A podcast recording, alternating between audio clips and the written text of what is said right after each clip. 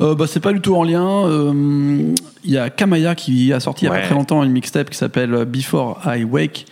Et en fait, euh, Kamaya, j'avoue que je l'avais un peu perdu de vue parce que je pensais qu'elle allait foirer son retour après euh, son Bah, sa très bonne mixtape. C'est aussi euh, qu'elle a sorti des, des extraits qui n'étaient pas géniaux en fait Si, euh, avant la. En fait, ça restait trop dans la nostalgie de- du truc, un peu New Jack. euh, ça devenait presque des, des reprises de, de morceaux qu'on connaît un peu déjà. Et je trouvais qu'elle rajoutait pas forcément un, un level en plus. Là, c'est vachement plus ouverte. euh, elle parle beaucoup plus d'elle, je trouve. Moins de la fête et du, du champagne.